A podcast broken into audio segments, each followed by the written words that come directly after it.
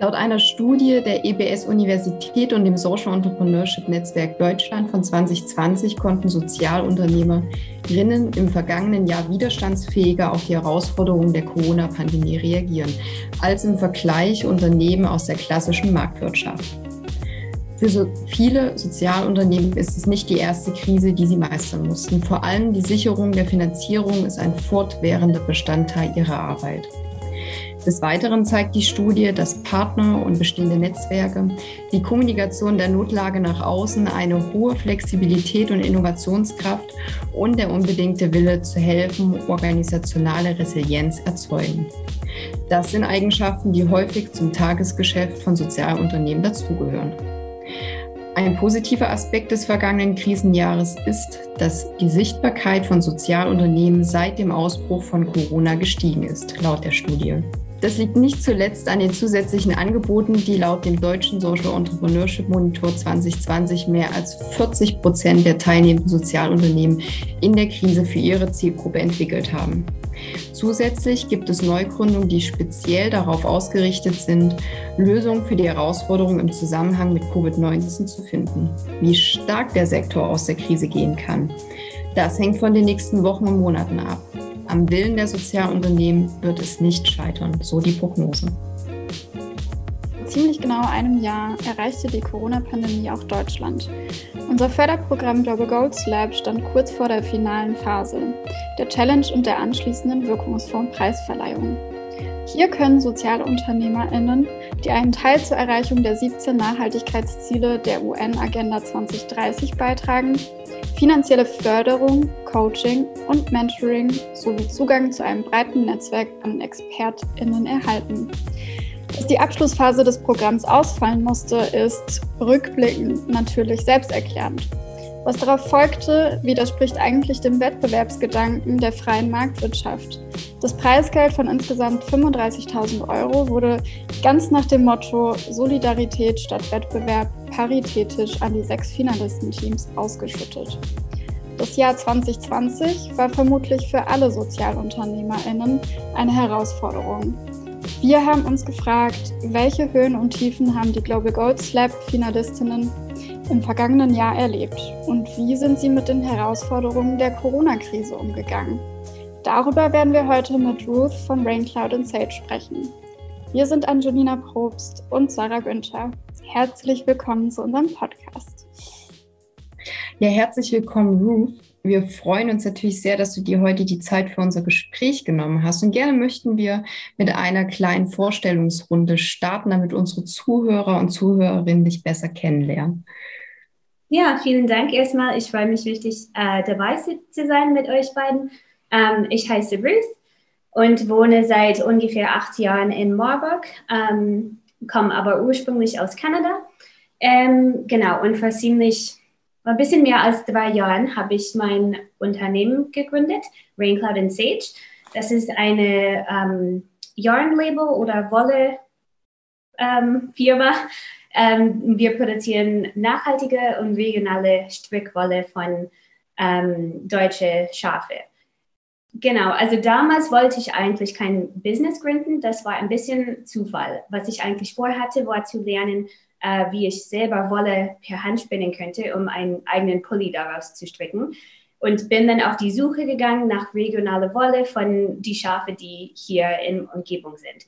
Und da habe ich dann mit ein paar Schäfern Kontakt aufgenommen und herausgefunden, dass deutsche Wolle hat eigentlich nicht so viel Wert auf die internationale Wollmarkt und mhm. es landet deswegen sehr oft im Müll oder es wird im schlimmsten Fall verbrannt, ähm, während gleichzeitig natürlich andere Strickwolle importiert ist, damit Leute damit stricken können. Und irgendwie dachte ich, okay, das macht keinen Sinn. Vielleicht haben mehr Leute ähm, da ähm, auch äh, Interesse daran und habe dann angefangen, die Wolle in Deutschland ähm, zu produzieren und dann in einen Online-Shop zu verkaufen.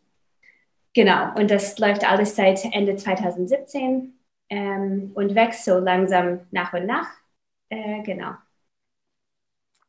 Vielen lieben Dank. Wir würden auch gleich mit einem äh, kurzen äh, Check-in oder Warm-up starten. Gerade ähm, für unser auditives Format besonders lustig. Ich sehe was, was du nicht siehst. Beschreibe bitte kurz einen Gegenstand in deinem Umfeld, der dich täglich bei deinem Tun und Wirken motiviert. Oh, okay. Ähm, dann greife ich einfach hier zu meinem Regal. Ähm, das ist hier ähm, ein, eine von unseren Wollen, äh, Wollsorten. Was ich habe hier ist so ein Knäuel Wolle, die ist ungefärbt, naturweiß. Die, ähm, das war auch die erste Wolle, die wir produziert haben. Origin heißt die. Ähm, daraus ist auch mein Pulli ähm, gestrickt, die ich anhabe, in eine andere Farbe. Aber die ähm, ist natürlich jeden Tag bei mir hier mit dabei im Fokus. Und ähm, ja, ich finde es einfach cool, die Wolle hier bei mir zu haben, weil mittlerweile mit einem Business jetzt habe ich eigentlich weniger Zeit zu stricken als vorher, was ich nicht unbedingt erwartet habe. Und deswegen ist es schön, ähm, hier auch ein bisschen Wolle mit dabei zu haben. Gut, dann, dann steigen wir mal in die Fragen zum letzten Jahr ein. Wie ging es eigentlich euch mit Raincloud und Sage äh, nach dem Global Goals Lab und wie ging es für euch weiter? Wie sieht es jetzt bei euch aus und ähm, ja, wie ist das Corona-Jahr für euch gelaufen? Ja, also ähm, ich muss auch dazu sagen, das Global Goals Lab war für mich eine sehr ähm, wichtige Erfahrung. Ich habe richtig viel daraus ähm, genommen. Ähm, auch jetzt erstmal nicht mit Corona zu tun, einfach so für mich als Unternehmerin. Ähm, und das hat mich auch ähm, für diese Phase auch ähm, eine Stärke gegeben, glaube ich, auch ähm, mehr selbstbewusst ähm, und Motivation ähm, könnte ich daraus für mich quasi weiternehmen. und ich muss auch sagen, ich glaube, im Vergleich zu sehr vielen anderen hatte ich viele Vorteile erstmal in diese, in diese Phase indem ich zum Beispiel schon von zu Hause aus gearbeitet habe vorher. Das war jetzt keine große Umstand. Ähm, und meine Kundschaft war auch hauptsächlich online. Das heißt, für mich in die ersten Monate ähm, war mein Arbeitsalltag, das, da hat sich nicht so viel geändert. Ähm, was schwierig war, war ähm, eben meine ähm, Partner quasi, also die Leute, mit denen ich gearbeitet habe ähm, und die ich brauche, um meine Arbeit zu tun, zum Beispiel mit der Post da waren dann richtig viele Einschränkungen. Ähm, ich hatte auch in, in dieser Zeit letztes Jahr hatte ich sehr viele internationale Kundschaft. Das hat sich jetzt in die letzten Monate geändert, ähm, auch weil ich dann auf einmal Ein Einschränkungen hatte, wo kann ich Pakete schicken und so.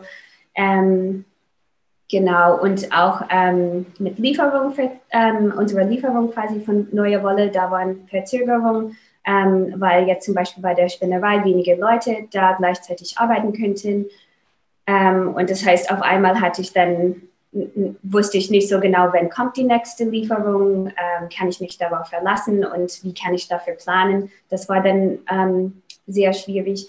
Und das, das Dritte, ähm, was schwer, schwer war, ähm, war meine Partnerschaft mit, mit Wolle leben, weil da hatte ich dann so in, in das Jahr vorher, so Ende 2019, ähm, habe ich das da versucht, so ein bisschen mehr aufzubauen, ähm, dass die Wolle dann an Leben weiter zu verkaufen. Und die haben dann natürlich richtig viele Herausforderungen gehabt. Und ich musste dann ähm, über die letzten Monate ein bisschen meinen ähm, Prozess ändern, wie ich jetzt mit Läden arbeiten, was brauchen die Läden überhaupt, wie kann ich, ich die besser unterstützen, wie können wir irgendwie ähm, da gegenseitig besser miteinander arbeiten. Ähm, Genau, und ich muss auch sagen, so in, im Frühling letztes Jahr habe ich mich sehr äh, stark auf so die, die erste zwei bis drei Monate ähm, fokussiert. Und ich kann mich da, dabei erinnern, ich habe dann so gedacht, okay, wir müssen irgendwie nur die letzten Monate durchkommen und den Sommer und dann wird es Herbst und dann ist natürlich sowieso Strickzeit. Ähm, und bis dahin ist alles dann wieder, wie es vorher war. Irgendwie ähm, habe ich mich dann das so gedacht. Ähm, und das, ja, das heißt, das war eigentlich für mich ein Lernprozess, ähm, so über mehrere Monate. Ähm, ja, was muss ich denn so langsam ändern, damit wir auch weiterhin ähm, so mach, weitermachen können. Genau. Ja, Ruf, du hast jetzt auch einige Herausforderungen ja auch schon genannt, ähm, sei es jetzt mit Partnerschaften, sei es auch entlang der Lieferkette. Wie seid ihr damit umgegangen? Also klar, man stellt sich individuell drauf ein, aber vielleicht magst du da noch deine Erfahrung teilen. Ja, ähm, also das erste, also mit den Lieferketten und so, ähm, da habe ich mich, eigentlich hat es sehr lange gedauert, bis ich dann irgendwie damit klargekommen bin, okay, es dauert jetzt länger, wie können wir damit umgehen? Ähm, und jetzt so für drei oder vier Monate habe ich angefangen, auch ein paar neue Produkte zu entwickeln und hauptsächlich auch ähm, digitale Produkte, das heißt so Anleitungen zum Beispiel ähm, für Sachen, was man aus unserer Wolle stricken kann. Ähm, und mein Gedanke ist dabei, wir, wir produzieren natürlich weiterhin unsere Wolle, aber wenn ich jetzt ein Produkt entwickle, eine Anleitung schreibe und das digital verkaufen, dann habe ich irgendwie mehr Kontrolle darüber, wie lange dauert der Prozess und wenn kann das im Shop sein. Und ähm, ja, genau, da habe ich dann gedacht, vielleicht macht es Sinn, ein bisschen meine, ähm, meine Produkte zu erweitern, damit ich andere Sachen mit dazu bringe. Ähm, und das Zweite, was ich dann schon erwähnt habe, aber ich habe mich dann mehr auf ähm, auf Kundschaft in Deutschland fokussiert.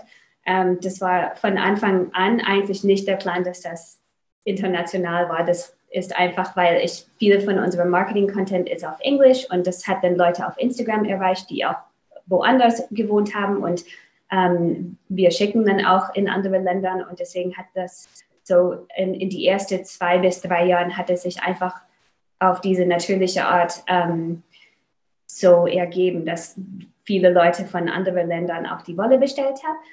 Ähm, und dann die Phase so, ich könnte zum Beispiel Pakete in den USA sechs Monate nicht hinschicken. Und dann habe ich gedacht, okay, vielleicht macht es Sinn, ähm, mich mehr auch, und auch bewusster mit, mit Kundschaft hier in Deutschland ähm, Kontakt aufzubauen und mich da ein bisschen zu mehr Fokus darauf zu richten, weil es gibt auch richtig viele Leute, die hier wohnen und stricken und auf die Suche sind auf regionale Produkte und deswegen macht das auch von jeder Seite irgendwie Sinn. Ähm, genau. Und ich freue mich auch, also ja, dass wir auch das erweitern könnten in die letzten Monate. Also wenn ich es richtig verstanden habe, habt ihr euer Geschäftsmodell erstmal digitalisiert oder da halt das Produktangebot erweitert. Musstet ihr im Kern von eurem Geschäftsmodell, wo ihr vielleicht beim Global Goals Lab auch drüber gesprochen hattet, viel verändern? Oder hast du das Gefühl, dass da vielleicht sogar auch eine Chance drin liegt, gerade da auch ja. neu auszurichten? Ja, genau. Also ich, ich habe das Gefühl, wir müssten tatsächlich nicht so viel ändern und eher so, ähm, ich musste mich ein paar Gedanken darüber machen, ähm, wie können wir das optimieren optimieren quasi. Auch zum Beispiel das mit, mit, den, mit den Wollläden, weil das war Teil von uns, meine, mein Businessplan war, dass ähm, eigentlich, und ich würde es auch gerne vergrößern, dass wir mehr an Läden verkaufen. Und das musste dann erstmal warten, dass, dass ich dann letztes Jahr das nicht mega viel vergrößern könnte. Und jetzt für die Zukunft, ähm, ja, habe ich, muss, ja, genau, also musste ich ein bisschen darüber nachdenken, wie wird es Sinn machen oder wie können wir das am besten noch äh, mit in den Businessplan haben, aber damit es auch für alle irgendwie Sinn macht und funktioniert. Ähm, genau, ja, und ähm, ja, und mit der digitale ähm, Produkte dazu, ähm, das hatte ich eigentlich lange vor, aber habe das dann immer so ein bisschen zur Seite geschoben und eher auf die Wolle fokussiert und da mich viel Mühe gemacht. Und das war ein bisschen wie ein, eine Chance, weil das auf einmal hat das dann einfach total gut gepasst und ich musste mich dann richtig ähm, da ein bisschen Zeit ähm, erstmal dafür nehmen und kon darauf konzentrieren. Genau. Und welches äh, persönlich größte Learning hast du für dich aus dem letzten Jahr jetzt mit in 2021 genommen? Ähm, ich glaube tatsächlich dieses ähm, flexibel sein. Ich meine, ich, ähm, ja, also von Anfang an, wir haben das, wie ich am Anfang gesagt habe, wir haben das angefangen und habe dann eher so sehr klein angefangen und ich, da, ich hatte am Anfang jetzt nicht vor, so das Business daraus zu bauen, wie es heute ist. Ähm, das heißt, da war eigentlich immer ein bisschen Flexibilität und Risiko mit, mit drin. Ähm, aber ich habe, ich bin von Persönlichkeit jemand, ähm, ich nehme mir immer ein Projekt und sage, okay, das ist der Projekt und wir machen das jetzt Schritt für Schritt, Schritt, für Schritt ähm, bis zum Ende, bis es fertig ist. Und ähm, ich glaube, dieses Jahr habe ich gelernt, manchmal muss man einfach so mittendrin sagen, okay, das funktioniert einfach nicht mehr.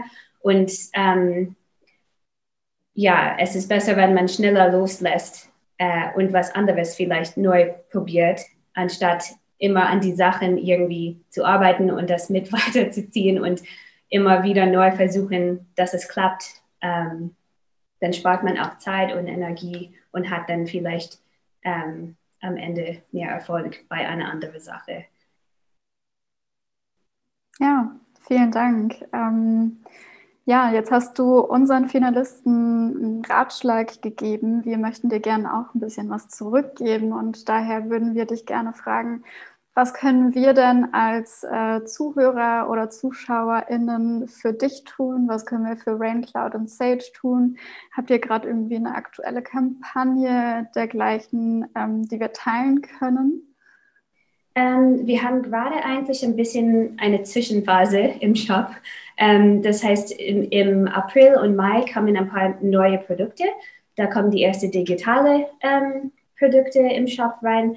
Ähm, ich schreibe gerade ein kleines E-Book über Sockenstricken und was man da alles ähm, beachten soll, wenn man zum Beispiel Socken aus ähm, Fasern mit kein Plastik drin machen will. und da kommt auch eine, eine brandneue Wolle im, im April. Das heißt, wenn ihr stricken lernen wollt, dann schaut gerne vorbei. Ähm, aber ansonsten freue ich mich einfach auf, auf Vernetzen und ähm, Kontakt mit Leuten. Äh, wie gesagt, ich versuche gerade auch mich mehr im deutschsprachigen Raum zu bewegen. Deswegen gerne auch auf Deutsch anschreiben. Ähm, genau, ja. Ja, vielen Dank an dich auch, von Raincloud and Sage ähm, für die Teilnahme an unserem Podcast, dass du deine Erfahrung mit uns geteilt hast, also nicht nur mit uns, sondern auch mit unserer Community. Und äh, an unsere Zuhörer und Zuhörerinnen, wie immer, falls ihr Anregungen, Fragen oder Wünsche habt, äh, schreibt uns gerne an kommunikation at socialimpact.eu. Wir hoffen, dass der Podcast euch genauso gefallen hat wie uns. Also wir hatten richtig Freude daran.